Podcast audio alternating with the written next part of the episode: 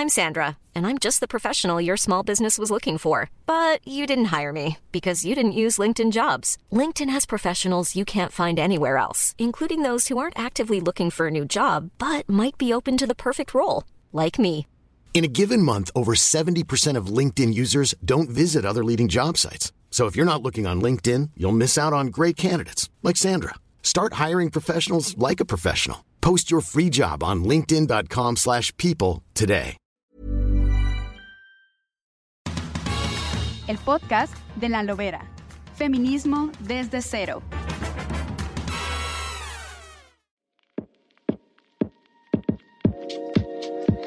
Estamos este día con un nuevo episodio del podcast de La Lobera, que produce y difunde la Organización Editorial Mexicana. Ustedes ya saben, feminismo cotidiano, feminismo desde cero, con quien platicamos. Esta conversación va a ser particularmente importante porque hasta ahora hablamos de las feministas, de su experiencia, pero hoy voy a platicar con Angélica de la Peña Gómez, que ha sido diputada federal, ha sido senadora, ha sido dirigente de partido político, es una especialista en derechos humanos, tiene una columna en El Sol de México. Y Angélica de la Peña les va a contar, porque yo misma conozco poco de su biografía feminista. He sido, como muchas de ustedes, prejuiciosa.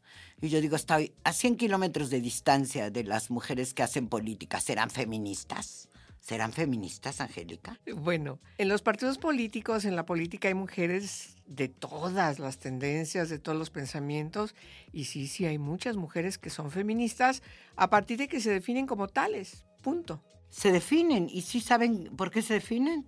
Mira, yo he platicado mucho en los talleres, en las conferencias que hago, y sobre todo el trabajo de formación política al que me dedico mucho, de mis propias compañeras y de compañeras de otros partidos, porque me invitan también de otros partidos. Y siempre en la, en la conversación es, ¿por qué te sientes feminista o, o, o, cómo expresan que son feministas? Mira, la verdad es una decisión personal de cada quien y encuentras que, eh, ¿quién es feminista? Y todas levantan la mano. La verdad, yo no, nunca me he puesto el feministómetro en, el dedo para decir esta sí es, esta no es. Creo que yo misma he sufrido ese feministómetro, no me importa, ni me ha importado mucho, porque mi militancia va mucho más allá de eh, si te incluyen en el feminismo o no, porque lo que importa es lo que tú haces en la vida, lo que el posicionamiento que tomas eh, respecto a asuntos fundamentales, medulares, y ahí ves a todas esas mujeres firmando pronunciamientos en contra de la violencia, firmando pronunciamientos en contra de que agresores quieran ser candidatos, eh, firmando pronunciamientos a favor de que las niñas tengan educación. Te puedo poner miles de ejemplos y entonces dices, son feministas porque están actuando en congruencia con el pensamiento, pensamiento feminista. Punto. Yo creo que sí las hay.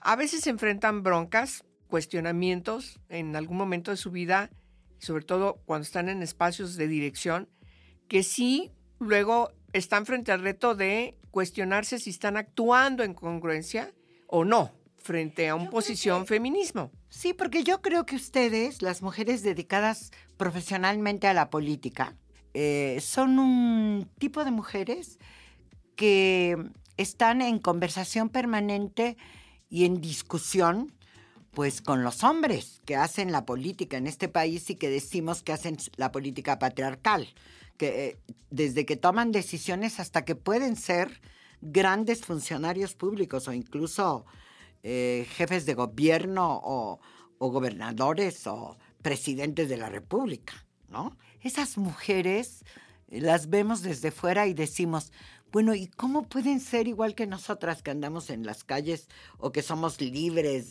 gritándole cosas al sistema, al Estado? ¿Cómo es eso? o cómo ha sido para ti eh, esa definición? ¿En qué momento te diste cuenta que te interesaba la condición social de las mujeres y después, no sé si inmediatamente, si después te asumiste feminista? ¿Cómo fue para ti? Bueno, mira, yo entré, yo entré a, a descubrir qué es el feminismo eh, a partir de ser una militante por los derechos de la niñez y particularmente por los derechos de las niñas, desde muy joven. ¿Tú qué estudiaste? Yo estudié teatro, yo estudié escultura y teatro y me integré muy joven a la política. Fue una crisis familiar que tomé eh, siempre acompañada solidariamente por mi hermano, pero pues mi mamá sí se enojó muchísimo que yo tomara una decisión de ese tipo y, dejara carrera.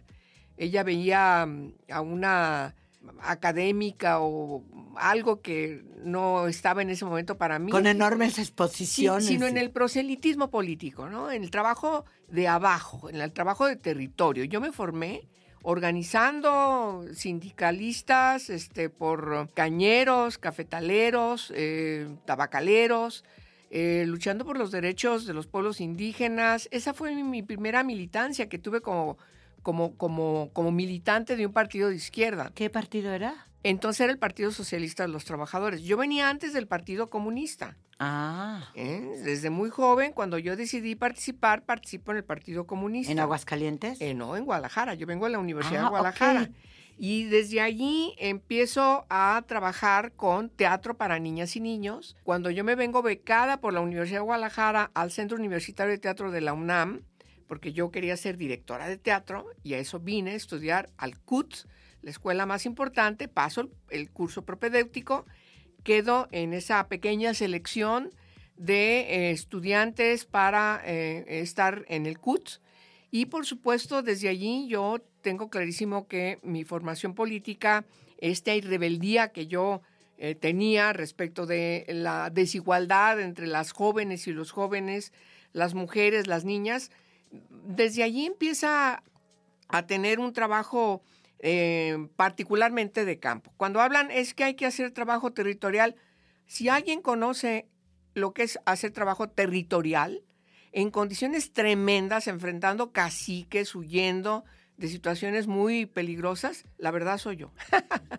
porque me fui a Oaxaca, porque estuve eh, en una situación muy complicada en, la parte del istmo de Oaxaca, enfrentando a los caciques, Em, y por supuesto, eh, después seguí trabajando ya incorporada a la Federación de Mujeres Insurgentes. Esther Bujón. No, bueno, claro, Esther Bujón, sí. Claro, y Beatriz Gallardo. y Beatriz Gallardo. Beatriz Gallardo, que eran, bueno, mujeres este, a las que tú veías este, hacia arriba, ¿no?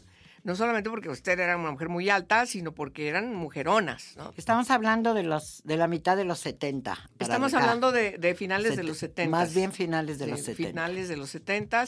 Si pasaste del Partido Comunista al Partido Socialista de los sí, Trabajadores. Y luego después formamos el Partido Mexicano Socialista. Eh, fui fundadora junto con muchos compañeros de la decisión del PST y por supuesto fuimos la base para la constitución del Partido de la Revolución Democrática eh, el PRD desde su origen. Y entonces sí, yo he tenido eh, esta característica de que siempre un pie adentro de los partidos políticos y un pie en las organizaciones de la sociedad civil, porque yo empiezo como parte del ámbito de la sociedad civil, estudiantil, en el trabajo de campo, en la articulación de demandas sociales, por supuesto, eh, también militando por los derechos de la niñez, que lo tengo desde el principio. Mira, Sara, la primera ley que yo hice sobre derechos de la niñez lo hice en la época de López Portillo. Te estoy hablando de 1976, no, te estoy hablando, no, te estoy hablando de 1982, 80 y... Sí, finales de los 70, sí, principios de los 80. Ya en el sexenio de, de, de López Portillo, y desde entonces estábamos pugnando porque hubiera una legislación en favor de los derechos de la niñez basada en la Declaración Universal de los Derechos del Niño de 1959. Luego viene el gran parteaguas en la humanidad, la constitución de la Convención Internacional sobre Derechos de la Niñez en 1989, que cambia la visión en el mundo respecto de cómo tienes que ver, cómo tienes que tratar, cómo tienes que atender, cómo tienes que prevenir, cómo tienes que garantizar los derechos de participación de las niñas y los niños menores de 18 años de edad. Y entonces yo me vuelco a eso. Y cuando yo quise ser diputada federal, antes intenté ser diputada local en dos ocasiones, no pude eh, por prejuicios. cuando eh, voy a la primera ocasión en que eh, quiero ser diputada federal, en 1996 hago una entrevista y entonces digo, yo quiero ser diputada porque quiero trabajar a favor de los derechos de las niñas y los niños para que se reconozcan que tienen todos sus derechos. La minoría de edad no los puede seguir excluyendo de ese reconocimiento y mi intención es reformar la Constitución. Y lo logré. La reforma al cuarto constitucional, cuando soy diputada del 79 al 82, em, por supuesto que incluye la reforma al artículo cuarto de la Constitución. Pero no me contestaste. ¿Qué ah. hacen las mujeres políticas con todos esos hombres? En Ay, bueno, pues batallar, batallar, batallar. ¿Cómo es esa vida? Porque somos muy superficiales. Eh, una política o un político, no importa ahora, no tenemos claro lo de los partidos, antes era más fácil. Pues hacen ricos, eh, se corrompen, las mujeres también, les encanta el poder, ¿no? Sí. Digo, esa es la superficialidad. Digo, cuando vamos y pero además estás hablando de una de un ámbito como muy pequeño, ¿no? Porque las mujeres políticas son, a ver, Sara, la inmensa mayoría de las militantes, de las militancias en los partidos son mujeres, más del 60% en todos los partidos. En todos los partidos la mayoría son mujeres. ¿Y quiénes son las que más trabajan abajo? Son las mujeres. De acuerdo. Entonces, eh, sí me parece que hay un prejuicio respecto de que las mujeres en la política son de lo peor porque los partidos nos caen gordos y porque son unos corruptos, pero pues son un mal necesario que tenemos que ir trabajando para reformarlo. Yo te digo, a ver, se hizo una ley general de partidos políticos precisamente para responder esa crítica. Ese sistema tiene que volverse a revisar en la nueva legislatura, esa ley general de partidos políticos. Yo te digo, las mujeres batallan dentro de los partidos políticos muchísimo, sí, porque son la mayoría, hacen todo el trabajo, como se dice, de, de, de, abajo de la tierra, ¿no? Son las que hacen trabajo territorial, son las que organizan a las señoras de los mercados o de las escuelas o de las universidades. ¿Y, ¿y qué pasa en la interacción con los jefes de los partidos? Están todos los días pidiendo la revisión de los documentos básicos toda la legislación plasmada en los documentos básicos de, los, partidos. políticos es impulsada por las mujeres. Eso es lo que hacen las mujeres militantes de los partidos. ¿Qué tal? ¿No son las diputadas esas que se reeligen y vuelven a ser diputadas? No, no, bueno, a veces llegan compañeras a la diputación, qué bueno que llegan, pero llegan ellas con, con, a veces con una gran experiencia, pero a veces no tienen experiencia. Tienen que seguir trabajando con las otras que no están en esos momentos en los espacios de poder para em, garantizar que em, todo sea revisado y se garantice la igualdad entre mujeres y hombres.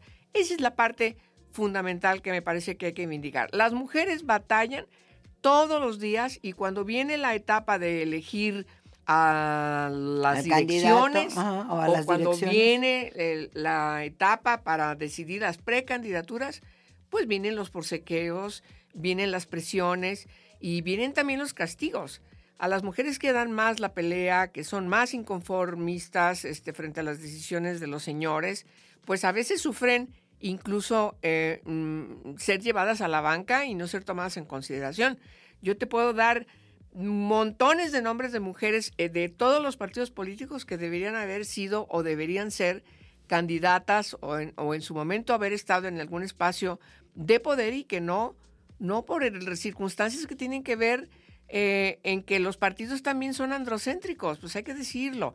Son los señores los que están eh, dirigiendo los partidos políticos y cuando llegan mujeres a dirigir los partidos políticos, pues a veces tienen muchísimas presiones del establishment, porque no es un asunto de culpas, es un asunto de sistemas.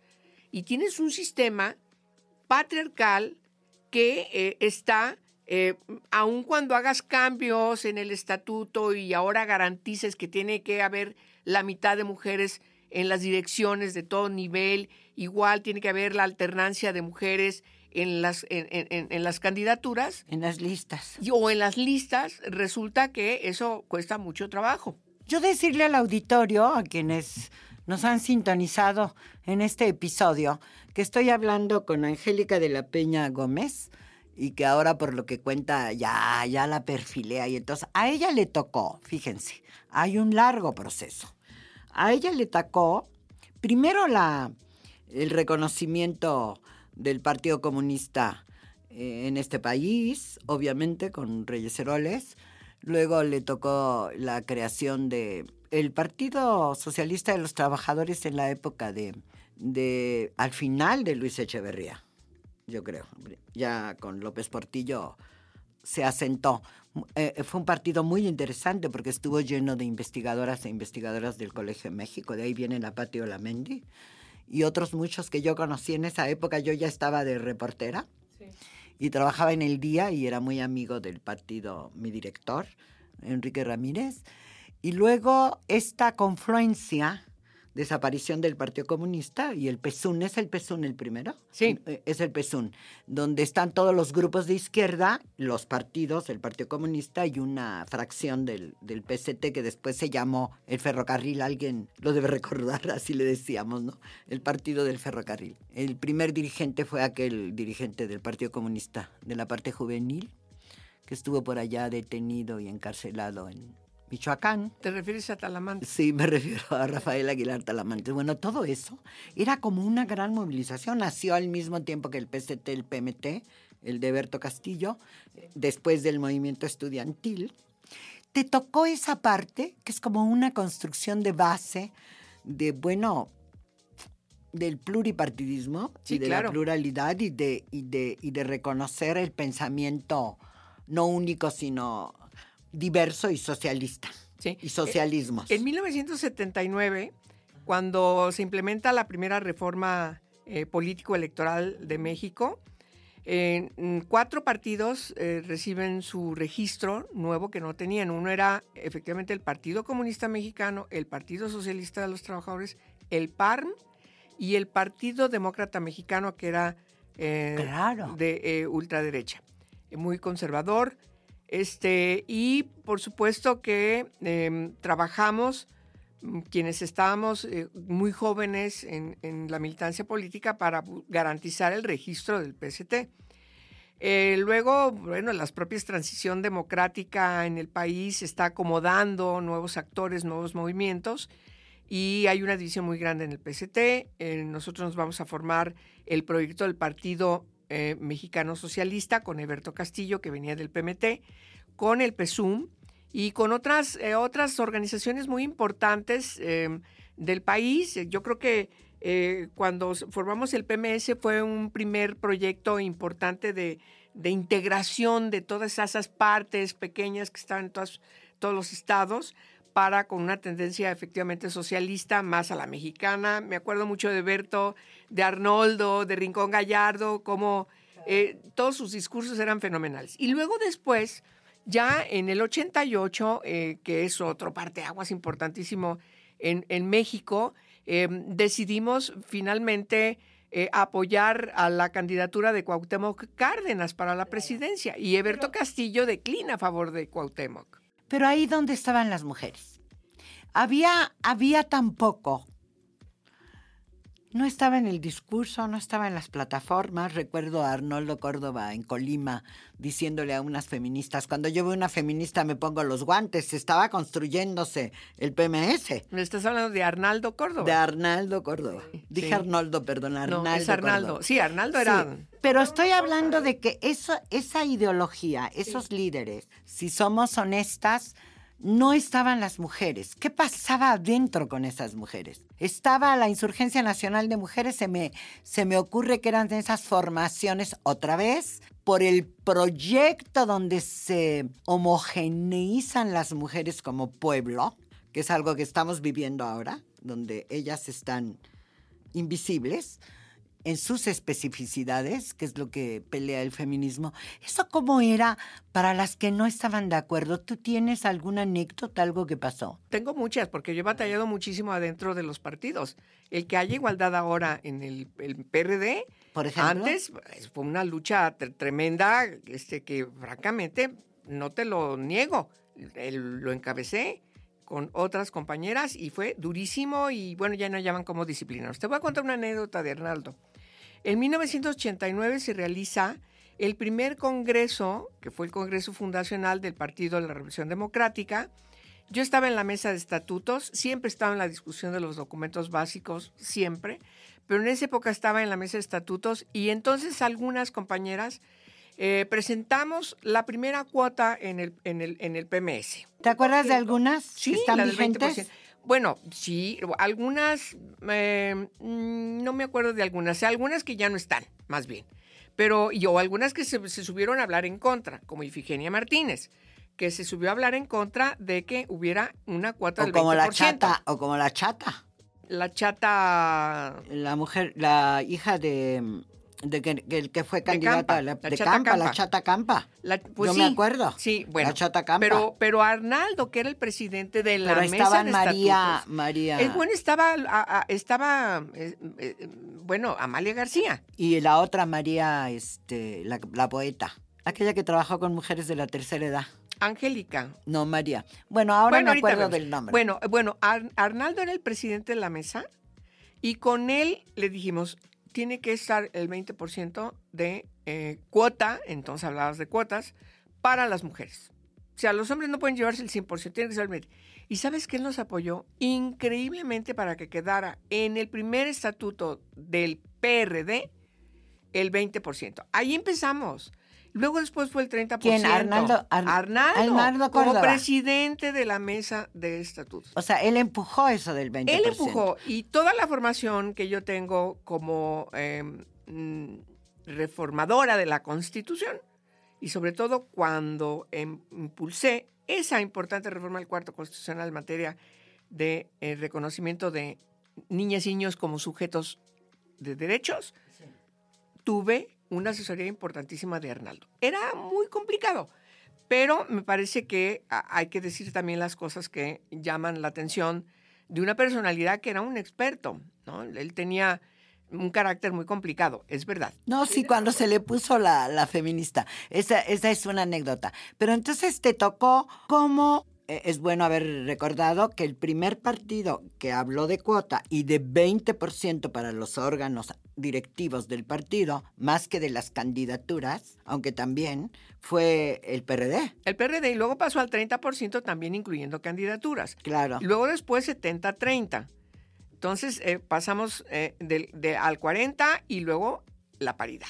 Fuimos el primer partido en impulsar en el estatuto la paridad. En el estatuto interno.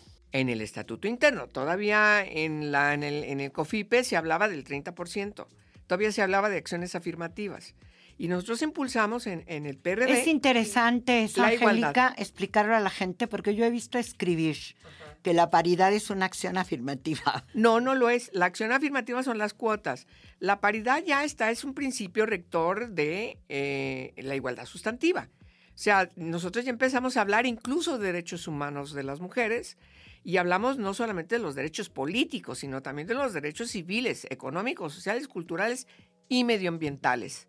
Me parece que es muy importante el enfoque del programa y de los principios eh, del PRD inscribieron y fue una gran discusión de por qué incluíamos derechos humanos, porque había una confusión en esa época respecto a que derechos humanos se referían a los derechos políticos o civiles. No, tiene que ver también con los derechos económicos, con los derechos sociales, culturales, medioambientales, pero además el enfoque de integralidad, el enfoque holístico de todos los derechos. Y en el caso de las mujeres, pues es imprescindible para que tú puedas definir a una mujer que es una real sujeta que goza de todos sus derechos.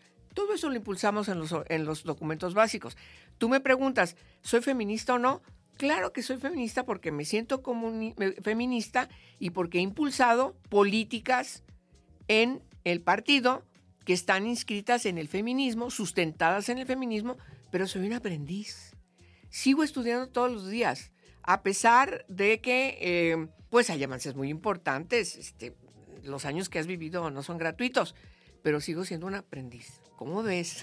No, yo me acuerdo de ti en la comisión del feminicidio con Marcela Lagarde. Ya estamos hablando del año 2005, cuando se hizo la ley de acceso de las mujeres a una vida sin violencia. tú habías logrado algo más en esa ley de, de los derechos de la niñez, habías conseguido algo más en esa legislatura, pero estuviste en la comisión. Sí, claro. Y te hiciste muy amiga de Marcela. Bueno, Marcela y yo somos grandes amigas. ¿Y, y tú dirías que es tu mentora? Es mi mentora, es mi socia de la vida, somos grandes amigas, yo la quiero muchísimo y también ella me quiere mucho, nos queremos. Y por supuesto, la Ley General de Acceso de las Mujeres a una Vida Libre de Violencia se hizo en el escritorio, en la mesa redonda de mi oficina. Había momentos en que Marcela y yo seguíamos y entonces le decía yo a Marcela, hay que quitarnos, y ella lo recuerda mucho en las conferencias que da, que yo le decía, hay que quitarnos el lápiz de la mano, porque no nos va a dar tiempo en los tiempos legislativos, que no son los otros tiempos. ¿Por qué? Porque además eh, teníamos que iniciar el proceso de que la colegisladora pues también aprobara. Sí, claro, el Senado era fundamental. ¿sí? Si no, el decreto pues se quedaba a medias, como efectivamente se quedó, porque el Senado de la República en sus últimas sesiones, eh, a pesar del apoyo de algunas senadoras, eh, sí hubo allí una situación muy complicada eh, y se quedó a la siguiente legislatura a la mitad, solamente en primera lectura. Y se aprobó en 2007. Y se aprobó en 2000, eh, a, a finales de 2006, realmente se aprobó en el primer periodo legislativo de esa legislatura. De la, de la que siguió a la que, en la que estuvieron ustedes. Sí, de la 60, 60, 60 legislatura en el Senado y ahí dimos una gran discusión y buscamos mucho el apoyo, por supuesto, del PRD, por supuesto ¿Qué también ha del sido PRI. factor en eso? Mira, que dialogan las políticas, que se ponen de acuerdo, porque bueno, si uno recuerda eh, las cosas que escribía y decía María Elena Chapa, de la batalla que dio para que internamente en el PRI se pusiera la cuota, o la tarea que también dio Margarita Zavala y algunas de sus amigas, que yo no recuerdo, había una muy simpática que fue de las primeras asambleístas, que decía Amalia García, con las panistas podemos hablar de todo, tenemos una sola diferencia que tiene que ver con el aborto, pero todos los derechos de las mujeres los puede uno discutir. Y un día que yo hablé mal de Acción Nacional en una mesa común en, en la Fundación Eberto Castillo, Margarita Zavala me dijo, estás equivocada. Y fuimos a Pekín y defendimos el proyecto de México frente a los gobiernos atrasados. Es decir, ¿cómo es entre las políticas el tema? Porque también existe la idea de que se pliegan a lo que dice su partido. Hemos visto escenarios lamentables en el Congreso que se pelean en épocas electorales. ¿Cómo se resuelve? ¿Cómo se platica eso entre ustedes? Bueno, pues la Ley General de Acceso eh, de las Mujeres a una Vida Libre de Violencia es un ejemplo más de cómo las mujeres de todos los partidos nos unimos para sacar adelante esa ley. Primero en la Cámara de Diputados. Y por supuesto, en el Senado de la República tuvimos también, el, el PAN realmente se dividió. Estás hablando ahorita de Margarita Zavala. Te puedo decir que Margarita Zavala, sin haber reformado el estatuto de su partido, ella impulsó la mitad de candidaturas de mujeres. A mí me consta. Yo trabajé con ella en el Consejo Consultivo del primer Instituto Nacional de las Mujeres. Estamos hablando del año 2000 y francamente hicimos y seguimos haciendo muchos acuerdos. Eh, salvo ese tema que tú acabas de poner. En todo lo demás nos ponemos de acuerdo. Y ella ayudó muchísimo a que, eh, no lo pudo lograr, a que el PAN apoyara eh, que la ley, el decreto que estaba discu- discutiéndose en el Senado ya prácticamente para terminar la legislatura, y la, y la tenía detenida el PAN por algunas observaciones que tenía la ley, al decreto, y entonces se queda en primera lectura y Margarita estuvo presionando a sus colegas para que se firmara en segunda lectura. No se pudo. Pero en la siguiente legislatura, Lo de la creación del instituto la o de la ley no, de acceso. No, de la ley, de, acceso. de la- sí. eh, claro que el, el instituto pues ya existía, ¿no? Eso fue un, un antes. Y Marielena Chapa, tú la estás invocando, yo te digo, esa fue una aliada de primera. Era nuestra gran aliada dentro del PRI, pero también con otras organizaciones, porque ella tenía una interlocución también amplia con otras organizaciones. ¿Qué hicimos? Pues las mujeres de todas las organizaciones que en ese momento no estaban en un espacio legislativo o de poder, junto con las que sí estaban, siempre hemos trabajado juntas. ¿Cómo explicarle esto a las muchachas que nos están oyendo? ¿Cómo explicarles el valor que tiene, porque hay gente que no entiende. Y yo veo columnas y dicen, pues, ¿cómo va a estar esta con esta si son de distintos partidos? Y es natural que se van a pelear. Y, lo que pasa es que son diferentes. ¿Cómo explicarle a, a quien nos está escuchando que mm, le podemos llamar eh, la política de las alianzas, pero cómo las mujeres juntas? Las mujeres cuando se juntan avanzan avanzan, consiguen. Marcela eh, siempre dice eso, cuando están todas juntas, se camina un trecho, se camina un espacio. El Frente Pro Derechos de la Mujer, que es tan antiguo como en la época de Lázaro Cárdenas, estaban juntas las mujeres que diríamos hoy del PRI, de la Revolución Mexicana, y las mujeres del Partido Comunista Histórico. Sí, impulsaron el sufragio efectivo. Y, su, y impulsaron juntas, entre otras cosas, pero son las que ponen una agenda bien abultada, niños y niñas, trabajo, igual salario, este, caminos, el tema de los mercados públicos, bueno, una, una agenda fantástica. Y luego juntas, en estas, tú has estado en estos grupos, el grupo plural, que impulsó lo de las cuotas. Sí, claro. De pasar del 20 al 30, del 30 al 40. Sí, claro. ¿no? Y yo participo en alrededor, ahorita mismo, alrededor de seis, siete organizaciones. Soy fundadora de varias, Mujeres en Plural, 50 más 1. Yo presido el capítulo 50 más 1 en Aguascalientes, además también dirijo la Comisión de Derechos Humanos de 50 más 1. A ver, creo que, a ver, no es fácil, ¿eh? Quitemos el romanticismo. Las mujeres discutimos mucho. Y, y por ejemplo, eh, cuando eh, eh, se constituyó y se iba a, constituir el Instituto Nacional de las Mujeres para decidir la terna, de la que quedó integrada Patricia Espinosa Torres, la primera presidenta, te quiero decir que duramos tres días discutiendo, ¿eh? Tres días discutiendo. Y no llegábamos, se terminaba el primer día y no llegábamos a acuerdos para decidir una terna. Al otro de igual, al otro de igual. ¿Sabes qué? A lo mejor yo he oído a hombres que se desesperan de eso, pero yo les digo, las discusiones son muy intensas entre las mujeres, pero terminamos poniéndonos de acuerdo. Los hombres no. Los hombres son prácticos y si no están de acuerdo, pues se matan entre ellos. Digo, perdón por lo que lo diga, no verás eso nunca en las mujeres. Somos muy discutidoras, somos muy dadas a, a fundamentar, argumentar el estilo y afloje pero vas encontrando y vas decidiendo y vas acordando. Y al final sales con una agenda. Eso es muy importante, porque para la gente, porque estamos en proceso electoral este año y nos ponen toda clase de etiquetas, pero es posible. ¿Y cómo sería lo, lo principal? El acuerdo entre todas y nuestras contradicciones por la agenda.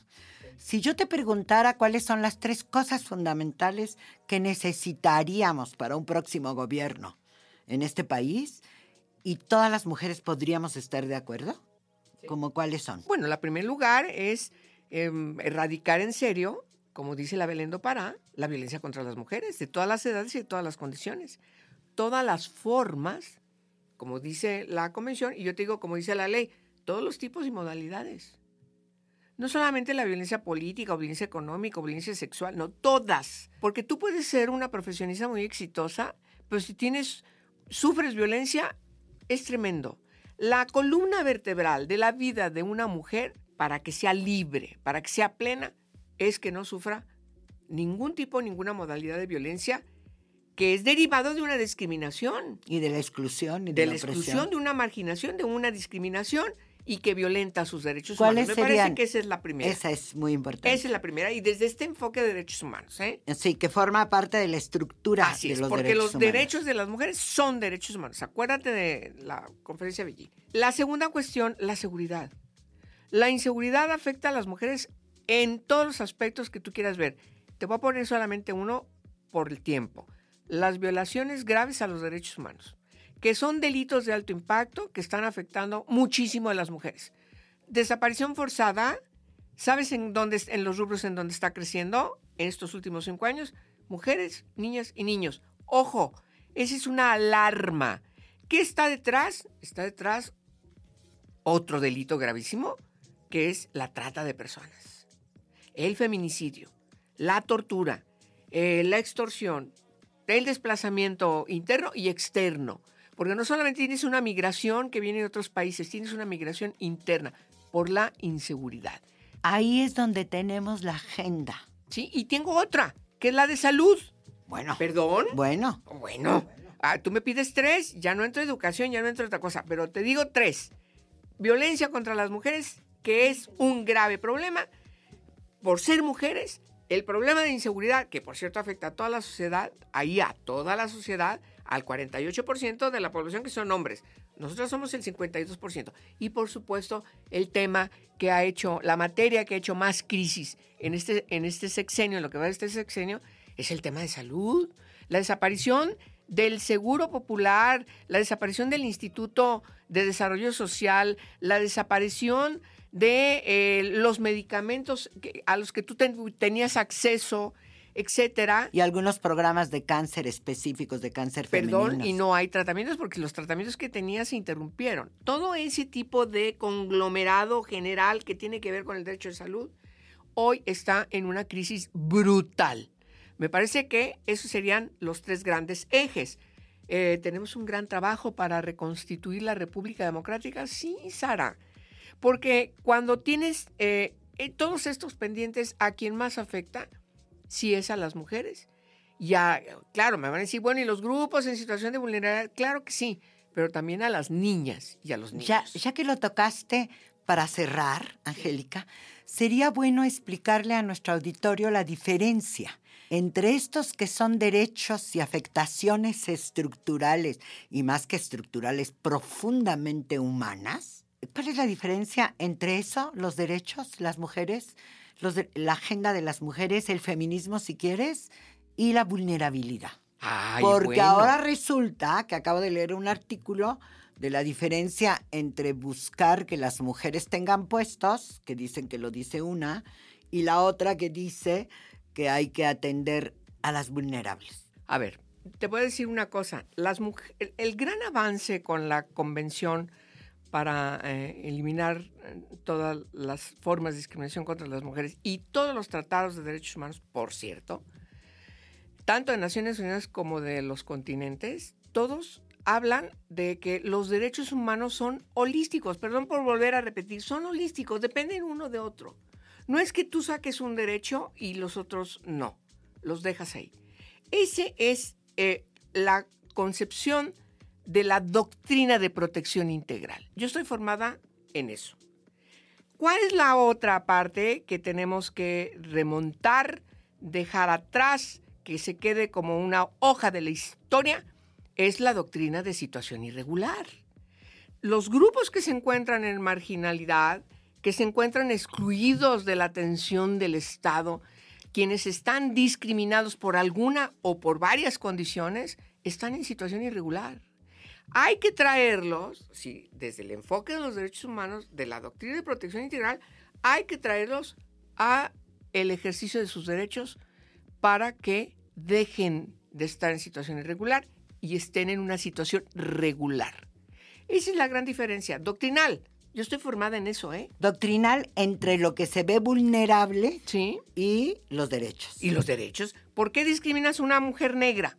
¿Por qué discriminas a una mujer indígena? ¿Por qué discriminas a una niña? ¿Por su edad? ¿Por su color de piel? ¿Por su origen étnico? Sí, pero este, este tema del holístico es muy importante. Es una es una lástima, yo digo para quien nos escucha, nos ha sintonizado, sigue los episodios provocadores del, del podcast de La Lobera. Hoy me porté mejor con Angélica que con otras compañeras. ¿En serio? Pero este. Sí, sí, lo noté, muchas gracias. Esta, esta reflexión que hacemos y, y estos comentarios de la vida real son muy importantes porque no hay que confundir a veces muchas, como hablábamos al principio, levantan la mano, yo soy feminista, porque ayudo a la señora de enfrente o le permito a mi empleada del hogar que se siente en mi mesa y ya con eso soy buenita y soy feminista. Seguimos hablando para seguir desenredando de qué hablamos unas y de qué hablamos otras. Nos vamos a ver en la próxima, pero no me puedo ir sin agradecer a Natalia Castañeda Páez en toda la producción del podcast de La Lobera, a Hanani Araujo Santa María, que por ahí debe andar porque ayuda en todo el procedimiento para que ustedes nos escuchen de manera más clara, y a Pablo Sánchez Rivera, que es el que nos hace fotos, se roba nuestra imagen, eh, con lo que nos quita el ángel, en fin, y por supuesto a la Organización Editorial Mexicana, porque este espacio de las voces es fundamental. Hasta la próxima.